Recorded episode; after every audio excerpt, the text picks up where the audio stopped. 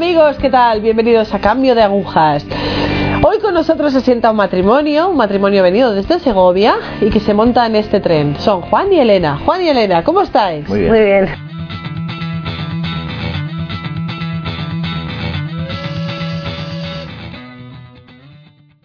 Bueno, pues vamos a empezar por Juan. Bueno, Juan, ¿qué tal? Cuéntame un poco, pues, eh, a ver, no sé, si vienes de una familia en tu infancia católica o...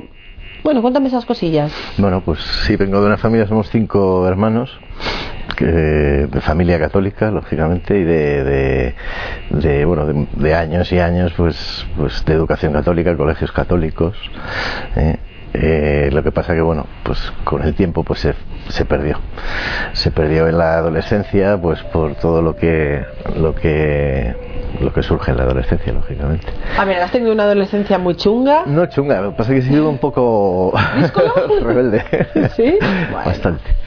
O Sí, sea, sí. que entonces, digamos que se corta todo, pongamos a los 17 años Sí, o antes. o antes. Mm. ¿Llegaste a confirmarte? Sí, pero me confirmé pues una semana antes de casarme en mi primer matrimonio. Ah, vale, a ver, eh, espera. Eh, vale, entonces, bueno, pasamos la juventud, Sí.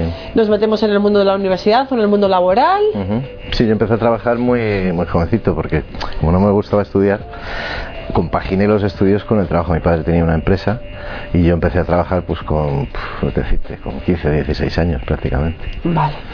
Y en ese momento, cero relación Sí, cero, con cero. el Señor. Cero, total. Avanza la vida, avanza. Hombre, siempre lo he tenido presente, pero no he practicado, no he... Vale, o sea que ni ¿sabes? siquiera la misa de domingo por tradición. De vez en cuando, muy de vez en cuando. Vale, vale. Nos casamos, Ujú. eh, tienes hijos. Me casé con 22 años, tuve Muy un hijo a los 24 y bueno, pues el matrimonio duró 17 años y a los 17 años pues decidí separarme.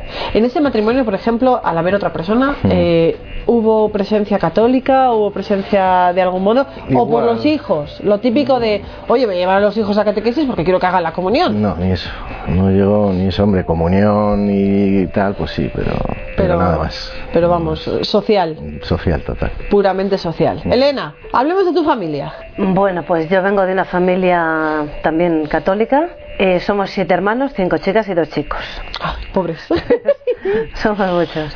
Y bueno, pues yo me he criado, soy de un pueblo de la provincia de Segovia, de Cantimpalos, y me he criado, bueno, allí he estado en un colegio de monjas de las hijas de la caridad, eh, pues 13, 14 años, toda la infancia. Y bueno, pues la verdad que sí que... sí que caló.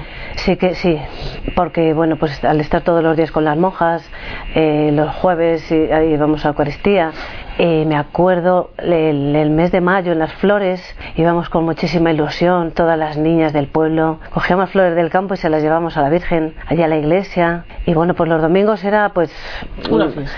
eh, era sagrado ir a misa, porque si no ibas a misa tu madre no te daba la propina. Entonces tenías que ir a misa y luego pues ir a por la propia para comprarte algo y alguna chucha y eso. Bueno, entonces nada, bien, le parecía muy bien, lo recuerdo muy feliz y muy, muy cerca de, de Dios, de la iglesia. ¿Cómo avanzas? O sea, ¿cómo avanza pues eh, tus estudios? ¿Cómo avanzas? Ahí sigue habiendo contacto, te confirmas y por ejemplo, pues mm, oh, pues mira, mi parroquia me ofrece un grupo en el que puedo compartir mi fe o No, eso no lo tenía. Sí que me confirmé a la edad, mm, a los 16 años, allí en el pueblo y tal. Y lo que pasa que, bueno, después como que te alejas un poco también.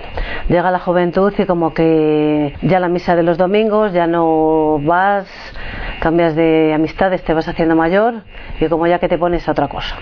empezaste a trabajar también. Sí, claro, eh, trabajaba allí con mi madre en la peluquería. Ah, Muy bien. Entonces, lo que pasa que, bueno, pues te haces mayor y como que estas cosas ya empiezas a, A dejarlas. a dejarlas un poco de lado, a pasar de ellas. Ya. Pero bueno, siempre ha estado latente ahí. Además, mi madre, como yo era un poco también la oveja descarriada de la familia, pues mi madre es, es muy creyente, ¿no? Entonces eh, iba de peregrinaciones a Lourdes, a Fátima, ¿no?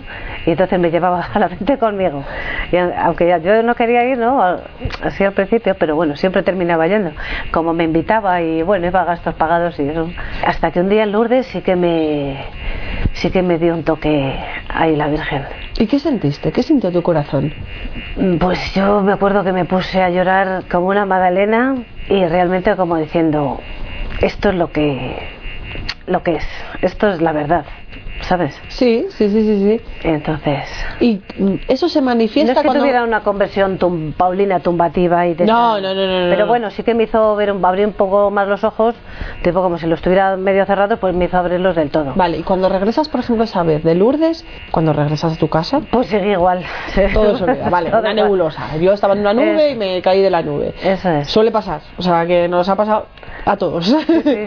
vale, ¿cómo avanza tu vida? ¿Tienes tu trabajo? ¿Tienes tu Hmm. familia? Me caso a los 22 años eh, por la iglesia, me casé embarazada de mi niña y bueno, pues la tuve pues a los 23. Y bueno, pues cuando íbamos en casa de, de mi de mi exmarido, ¿no? Eh, entonces sí que íbamos los domingos. Yo seguía con la tradición de los domingos ir a misa y bueno, realmente lo vivía Genial. bien. Genial. Pero era más tipo... no sé, Tradición. Sí, tipo tradición. Cuéntame un poco más, ¿cómo avanza esa, esa vida? ¿Cómo... Bueno, pues estuve eh, cinco años casada y bueno, pues luego al final nos separamos y bueno, pues yo me quedé con mi hija y pues nada, lo normal, lo típico, ¿no? Siempre trabajando para sacarla adelante y sí que es verdad que en los momentos más así, más de bajón, más cuando estás más con el agua al cuello, yo siempre me agarraba al Señor. Yo sabía que Él estaba ahí y estaba y me daba la fuerza y lo que pasa es que luego ya me veía con fuerza y me volvía a alejar. Bueno. O sea que es que era un poco... Vale, por la niña quizás, pues lo típico que, a ver, a los seis tiene que empezar la catequesis de comunión. Sí, sí, y yo a mi demás. sí, sí, yo a Tú mi eso lo niña- tuviste súper claro sí, y sí, dijiste, sí. la niña tiene que hacer la comunión. Totalmente, sí, sí. Y yo la quiero educar en nuestra fe católica, Sí, por lo menos, bueno, pues que lo tenga, la niña hizo la comunión. Iba a un colegio de monjas también y hizo la comunión y bueno, pues después tuve otra relación de otros cuatro o cinco años y ya entre que lo cojo y lo dejo y lo dejo y lo cojo, pues me quedé embarazada del niño que tiene ahora 13 años. Y bueno, pues al principio tuve dudas sobre si le tenía o no, pero me acuerdo que un sacerdote pues me dijo que, que sí, que ánimo, que si el Señor me lo había puesto en, eh, sería por algo sí. y que, que tranquila, que no me preocupara, que el Señor no me iba a abandonar y que si yo lo, que si lo tenía que él me lo bautizaba, O sea, ¿sabes? que siempre se estaba ahí agarrada por, Sí, por el Señor. sí, y la verdad. Virgen. Juan, cuéntame un poco, avancemos un poco. ¿Cómo se conocen Juan y Elena? Pues mira, nos conocemos, yo después de esos 17 años que me separé, estuve pues otros 4 o 5 dando tumbos y, y bueno, pues eh, trabajaba en una empresa familiar, eran dos empresas familiares y en un momento dado pues cambió la situación, cambié de, de puesto de trabajo y me dieron la zona norte para trabajar, entonces estaba viviendo solo en Madrid y decidí pues oye, que me pillaba más el norte, pues ¿a dónde me voy? Pues a Segovia. Iba con un amigo, pues venga, vamos a buscar un piso y tal, pues venga, vamos a entrar en esta agencia. Oiga, por favor, mire, yo quiero Inmobiliaria. una inmobiliaria. Quiero quiero un piso y tal aquí en Segovia y bueno, pues me atendió ella. Ah, que habías dejado la peluquería con tu madre. Sí, sí. Ah, espera, espera, espera, que yo me he perdido. Estaba trabajando en una inmobiliaria ella y nos conocimos así, pues me llevaba a ver un piso y tal, alquilé el piso y bueno, y tal, y vienes de Madrid y pues sí, pues tal, y estás solo, sí, pues no tengo aquí a nadie, bueno, pues venga, pues vamos a dar una vuelta, te presento gente, tal. un café, claro. Sí, y durante ese mes, pues oye, pues estuvimos en contacto, salíamos con gente, tal, y, bueno, pues es que al principio no pensaba nada con él, solamente amistad. Y yo decía, sí que en momentos así que estaba sola, digo, jolín, voy a llamar a Juan, que está aquí el pobre solo. Digo, me daba un poco de, así de penilla, ¿sabes? Estaba recién separado él, digo, yo, yo que he pasado esto, que es muy duro, digo, le voy a, pues eso, a llamar. Y le llamaba, venga Juan, vente a tomarte unas cañas, que he quedado con más gente. Y hasta que, bueno, eh, el día 25 de diciembre, pues, eh, pues surgió la, bueno, flechazo, surgió la primera vez que, que bueno, pues que surgió, eh, hay algo. Bueno, ¿no? que os planteáis quizás, pues oye, vamos a pasar de una amistad a una, a una relación, a ver cómo sale la cuestión. Sí. Eh, Dios en este momento nada, ¿no? Ni en la inmobiliaria, ni... No, Mm, sí que sí. estaba, ¿eh? A ver, pues vamos otra vez para atrás. Sí estaba porque, porque ella, pues, como te explica, pues ella no había soltado su fe. Entonces a mí, dice, bueno, venga, pues hoy domingo vamos a misa. Digo, bueno, pues vamos a misa y tal. Entonces pues íbamos a misa y tal. Y, y, ¿Y tú bueno, qué? oye, pues misa. vámonos a Lourdes. Ah, pues venga, vamos a ver. Vamos a ver, igual que quedábamos para ir al bar a tomar algo, pues yo le decía, oye, yo voy a ir a misa. Si tú me quieres acompañar, y entonces, claro, como él estaba solo, pues me acompañaba. Y entonces íbamos los dos. Bueno, Sí. bueno, hombre, le Además, yo estaba en aquella época, pues estaba en una situación, era, me había separado de mi segundo matrimonio, que era un matrimonio civil, y bueno, pues fue bastante dramático y tal, y bueno, pues lo pasé mal en aquella época, y bueno, ya me ayudó bastante en eso. Pero vamos, ya te digo que no, pues vamos a Fátima, a Lourdes, a tal. Entonces, claro, a mí en eso, pues sí, me tocó. Me tocó en una peregrinación que fuimos a Umbe, a la Virgen de Umbe, y me acuerdo que iba yo, además, que me había torcido el tobillo, llevaba el tobillo hinchadísimo, cojeando y tal, y dije, pues bueno, meter el pie aquí debajo del agua que dicen que cura y tal, y la verdad que se me, se me curó, se me, me- andé perfectamente, ¿no? Y luego, pues, encadenando cosas pues en Fátima y tal, en Lourdes, eh, íbamos mucho a Lerma con Leticia y compañía, tengo muy buena amistad con ellas y, y a partir de ahí es lo mismo que dice Elena, no es tumbativo, es, no es, sino No, que es no. progresivo. A ver, es un camino largo. O sea, Es ahí progresivo y eso pues te lleva a conocer Sí. gente del mundo, de, de- de católicos y tal, de grupos. Nos metimos de lleno en todo esto y ahora mismo pues estamos al 100%. ¿Cómo vivías eso? Porque tú, es verdad que la fe te había seguido acompañando, pero ¿cómo vivías el llevar a Juan? Joder, es que es muy O sea- dócil, entonces se dejaba hacer. No, no, es muy bien, porque Juan no me decía que no. O sea que. Y luego hablabais de ello, quiero decir. Hablabais de, "Jo, pues mira, esta humilía o esta lectura. Mm, Yo no lo recuerdo. No. No recuerdo que hiciéramos. a- a- Me refiero al hecho de acciones. compartir vuestra fe. Mm, Eso fue de- después, Más adelante. más adelante, cuando fuimos a una peregrinación a Medjugorje y entonces yo creo que ahí eh, fue como empezar desde cero, Mm. ¿no? A ella fue diferente, no sé si la Virgen, no sé, nos entregamos tanto a ella o, o qué mm. y ya, eh, no sé cómo explicarte, ya empezó a hacer en nosotros, sin darnos cuenta también. Yo recuerdo en aquella peregrinación fuimos una, una aparición a la casa de Marija, me parece que se llama Marija, no me acuerdo, era una casa y tal, que entramos con el grupo nuestro, éramos poca gente, y, y cuando empezó la aparición, que se cayó la gente y tal, estábamos rezando el rosario y se cayó, a mí me vino, se- yo decía, es que se me vino el techo encima, y oí la voz de, de la Virgen y me decía, Juan, sé que estoy... sé- Jolín. sé que estás aquí, ¿verdad? Sí. O sea que ese momento fue muy especial. Luego ya fue venir de Medjugorje y nosotros hacer la vida normal, ¿no? Seguíamos igual. Lo que pasa que ya como que nos fue moldeando, ¿no? Como- ¿Cómo, cómo, se, ¿Cómo se manifestaba ese moldeamiento? Entramos en la renovación carismática, en un Ah, grupo que había en vale, Segovia. Y la verdad que muy bien, allí conocimos gente y tal, luego salimos de la renovación y de gente de allí de Segovia, pues hemos estado en, en grupos de oración, estamos en un grupo de oración, que hay más gente de Madrid y tal. Estamos muy... La verdad es que no podemos vivir sin ello, ¿no? Bueno, ¿y vosotros dos, entonces? Bueno, pues nosotros dos, eh, la verdad que al principio de los cinco años que, llevaba, que llevamos juntos, sí que es verdad que dos estuvimos viviendo en pecado, ¿vale? Eh, pese a que Juan estaba casado y yo también. Eh, pero luego, a raíz de un testimonio que nos dieron en un retiro que estábamos en el Valle de los Caídos, eh, un chico que nos presenta, también, pues si es que todo es providencial, ¿vale?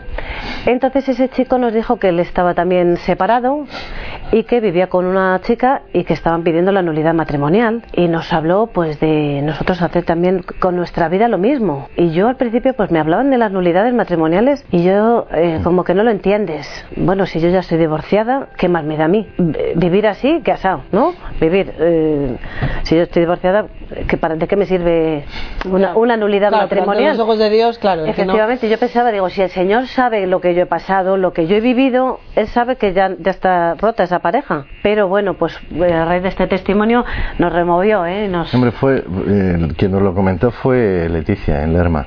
Leticia. Eh, tengo un amigo y tal que, mira, pues van a hacer esto y tal, y oye, yo les dije que entre la comunión y vivir juntos, ¿qué preferís? Hombre, pues la comunión, pues mira, pues ya, y por ahí entró y conocimos a Nacho, la verdad, que aquel día nos sentamos ahí en el claustro a charlar los tres y me dijo, mira, Juan, yo no me juego la vida eterna. Digo, este tío está, no sé, y la verdad pues que nos fuimos con eso, ¿no? Y joder, pues tienes razón, no sé, lo que- Al principio no, Bueno, al principio pero no. es como que se te queda ahí Sí, el rin rin. algo rumiando y hasta que, bueno, pues despiertas y dices, a ver, a ver, ¿qué pasa aquí? ¿Qué estoy haciendo con mi vida? A ver si me la estoy jugando, ¿sabes? No, y además, hay- o sea, hay el hecho también de hacer la responsabilidad de hacer las cosas bien. No, y luego- que luego ambos, también- ambos tenéis hijos, yo creo que también un poco por el moviéndonos, ejemplo. moviéndonos en donde nos movíamos, en el ambiente que nos movíamos, pues sí, la gente, no sé, pues notábamos a lo mejor, pues Un poco de tirantez. sí, Sí. sí, sí. Entonces, pues, pues bueno, pues hablando con gente, hablando, tenemos un director espiritual, el padre Fernando, pues, pues le hablamos del tema y dijo, pues oye, pues hacerlo.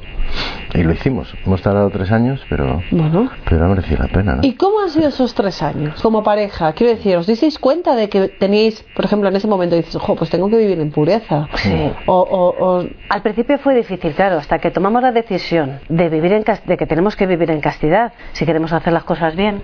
Pues nos costó, claro. Al principio nos costó. Al principio dormíamos juntos, pero con la condición de, de no que no me mires, que de no me eso, mires. no me mires, no me toques. Pero claro, la carne es la carne, eso no se puede hacer. Hasta que, bueno, pues la casa es grande y hay varios dormitorios y entonces dijimos, venga, cada Yo uno. me fui. Juan se fue, yo me quedé con la cama, vamos, en mi cama. Y bueno, al principio sí que era un poco así. eh, acostumbrado a dormir con una persona, pues no puedes. Al principio no duermes bien, das muchas vueltas. No sé, te cuesta. Pero bueno, luego ves como el Señor es que te pones en sus manos y Él va haciendo, es que es dejarte hacer. Luego ya después lo sabes poco a poco, que el Señor con esto te está purificando. Y sobre todo, sobre todo darte cuenta cuando después del proceso pues son, es mucho papeleo, son entrevistas. Yo estuve entrevistado durante seis horas que realmente sales hecho polvo, te acuerdas de cosas, pues te preguntan de todo, de tu vida pasada, de absoluta, y y sales hecho, vamos, una piltrafa. Y, y después de ese proceso, de las vueltas que hemos dado, de, tanto, tanto tiempo, pues al final te das cuenta pues que, que ha merecido la pena y que realmente no es una cuestión de papeleo, una cuestión sin importancia. Muchas veces, ah, tú pides la nulidad, te cuesta 3 millones de, de pesetas o de o 2.000 euros y la tienes. No, no es eso. La responsabilidad que tienen los sacerdotes a la hora de discernir si es nulo o no, yo creo que es, es una responsabilidad muy Es grande. importante. Es muy grande. importante, sí. es importante. Y bueno, pues decidimos casarnos. Yo tenía yo tenía ahí pues unas salvaguardas de, de que bueno pues que tenía que mirar un poco pues el trabajar la personalidad y tal pero bueno no fue no fue problema hablando con el párroco pues bueno ¿cuándo queréis casar? dije bueno pues yo pues esto era navidades y pues ya después de navidad y tal dijo Elena no el día 7 de enero Dice, después de Reyes, digo, pues si y esto eran dos semanas antes el día o una 7. semana antes dos semanas antes Y os casasteis, vale. ¿Y cómo es ese matrimonio, vuestro matrimonio, cuando llegáis ante ese altar y vais a dar ese paso ante el Señor? Oh, fue muy grande, muy grande, muy grande. Eh, la verdad que, bueno, como el Señor nos había purificado tantísimo, pues eh, esta vez sí que yo me casé sabiendo lo que quería hacer. La primera vez yo no, no tengo, vamos, ningún recuerdo ni conciencia de, de, de, que, de lo que era el matrimonio, de lo que era el sacramento. Es que el sacramento es muy importante. Y si no lo haces conscientemente, es una pena que no, no cale después en ti.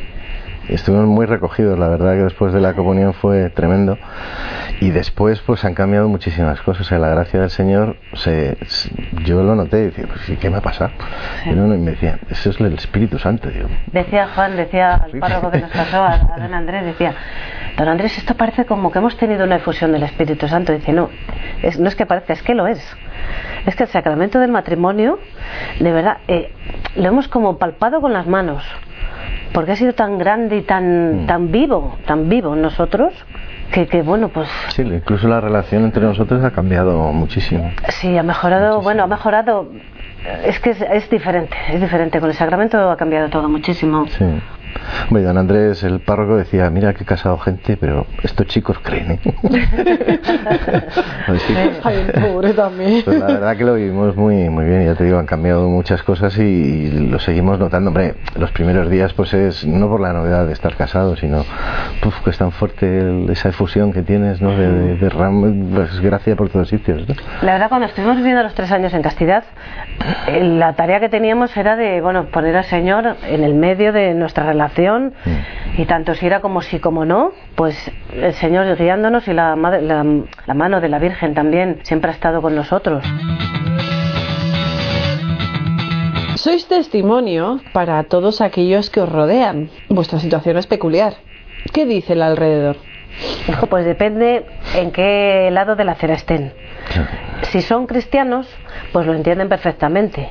Claro, el que no es cristiano, pues nos dice que, que si estamos chalados mentales, que por qué hacemos eso. Bueno, y por qué antes cuando vivíamos en castidad, ¿no? Qué, qué cosas más raras, pero bueno, ¿y por qué haces eso? Qué tontería, ¿no? Pero ¿qué más da? Si da igual. Y, No, y le- pero claro, no da pero igual. claro, tú sabes que no da igual. Entonces lo dices y bueno, hay gente que, que lo comprende y otros no. Ya. Mira, ¿Y vuestros hijos? Para, para Claro, ellos, ellos ha han sido, de todo. para ellos ha sido yo creo que un ejemplo. O sea, a pesar de que no lo digan, bueno, el pequeño lloró en la, en la ceremonia y todo. Es que el día que nos casamos, perdón, Me quedé alucinado. los niños nuestros fueron los monaguillos. O sea que era muy bonito. Los niños que ya tienen. Eh, bueno, 13 Nicolás, y seis 6. 13 y 6. Pero el pequeño, hombre, lo entiende, pero... Estaban los dos muy emocionados. Muy fuerte. Claro. Bueno, ahora ya podéis dormir juntos y tal. Sí, ¿Ya sí. os habéis casado? Claro, pues yo he estado pues durmiendo prácticamente con el niño, ¿no? Cuando Claro. viene. Y dice, ¿ya os habéis casado? Ya podéis entonces dormir juntos, ¿no? Sí, sí, ya vamos a dormir juntos. ¿Y papá no va a dormir conmigo? Digo, Nico, ya no, ya no se puede. Vale, vale. Entonces, no sé, yo no sé lo que pensarán ellos, pero eh, yo a mi niño, que es más mayor, sí que le digo, ¿ves la importancia que tiene no tener relaciones antes? Que sí que puedes conocer chicas y tal, pero es tan grande el sacramento del matrimonio que, que, bueno pues no lo y yo lo he hecho antes pues ya ves yo he vivido pues alocadamente. Yo no soy ninguna santa ni yo como digo soy la más pecadora del planeta. Pero bueno que, que sí que le sirva como ejemplo no en su vida que se respete él su cuerpo su que respete a, las- a los demás a las dema- cuando esté sea más mayorcito que bueno pues que empiece a tontear con chicas porque bueno eso es ley de vida no entonces yo creo que algo sí que les sí que les ha calado ¿Y en casa? Ahora sois una familia católica. Totalmente. Antes también, pero pasaban, faltaban ahí unos pasos. O sea, quiero decir, ¿cómo, Ah, sí, ¿cómo bueno. educáis a vuestros hijos sí. católicamente? Ah, vale, sí. Eh, bueno, pues a la hora de bendecir la mesa, pues sí, la bendecimos todos los días. Hay veces que se nos olvida. Y luego, por ejemplo, pues el rosario, procuramos rezarle en Por familia. ejemplo, ¿sabes? Yo a, a otros matrimonios sí. siempre les pregunto, digo, jo, ¿qué, qué, qué no quitarías nunca jamás de, de tu vida en familia católica? O sea, de tu... Y unos me dicen, pues mira, la bendición o la oración de por la noche que la hacemos todos juntos, o el rosario. El rosario en Hombre, por, la familia. noche, por la noche es, es el mayor el que nos bendice. Dios te bendiga, Dios te proteja y te lleva a la vida eterna. Y la Eucaristía los domingos, que vamos en familia, los niños van a la catequesis y luego vamos a la misa de padres. Pues a mí ese momento de, de comunión todos me gusta mucho. Una gracia que os haya dado el Señor. Hombre, pues yo creo el estar juntos. Sí, bueno, la- el estar juntos. el habernos concedido la nulidad a los dos y habernos podido casar. El estar juntos, estar en gracia y estar pues bien sin hacerle daño. Genial. Eso es importante. Me encanta vuestro testimonio porque, o sea, vamos, Elena, no, no eres la más pecadora del universo. Yo seguro que sí. Pero es verdad que hay muchos, eh, pues eso, muchos matrimonios, muchas personas separadas, muchas personas divorciadas que dicen, qué vergüenza, no puedo volver a la iglesia siendo lo que soy, una persona divorciada, una persona separada. Entonces, vosotros sois esa esperanza. Por supuesto que la iglesia nos abre la puerta a todos. Habrá de todo, no vamos a entrar. Hay de todo, ¿vale? Pero el Señor es misericordioso y, y nos abre, o sea, abre, abre su corazón, abre su puerta a todos. O sea, la Virgen nos empuja Sí. y el Señor nos abre la puerta. ¿Qué les diríais a, esos, a esas personas que se han separado, que se han divorciado, Mm. que tienen vergüenza horrorosa, culpabilidad bestial, que no quieren volver a la iglesia, que no quieren volver, y seguro que han sido excelentes católicos o no, no lo sé, espero que sí, pero ¿qué les diríais a esas personas?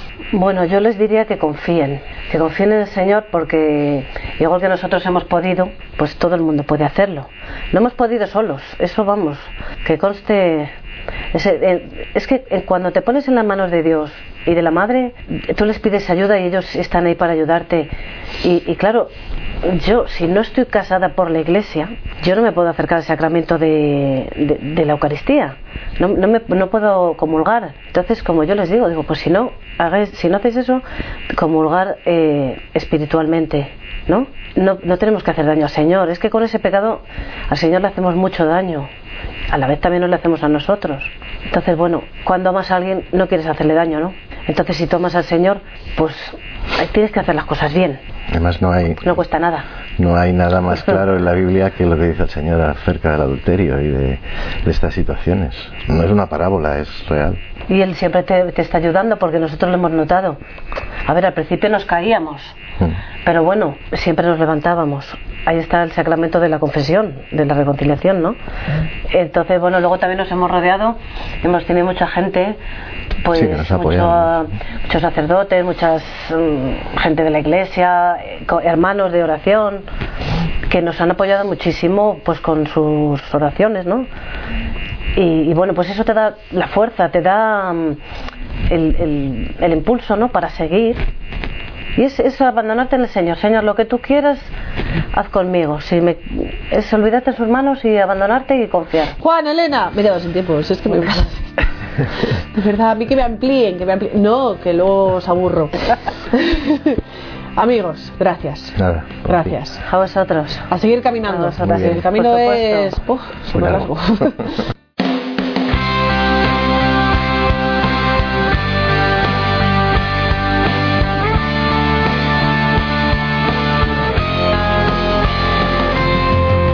Gracias, gracias por estar ahí. ¿Veis? El Señor es misericordioso, la puerta siempre, siempre, siempre, siempre está abierta. Y si no, le pegáis una patada y la abrís. ¿Vale? Lo digo por aquellas parroquias con la puerta cerrada. Así que siempre el Señor, la Virgen y cualquier católico bueno siempre tiene sus puertas abiertas. Gracias.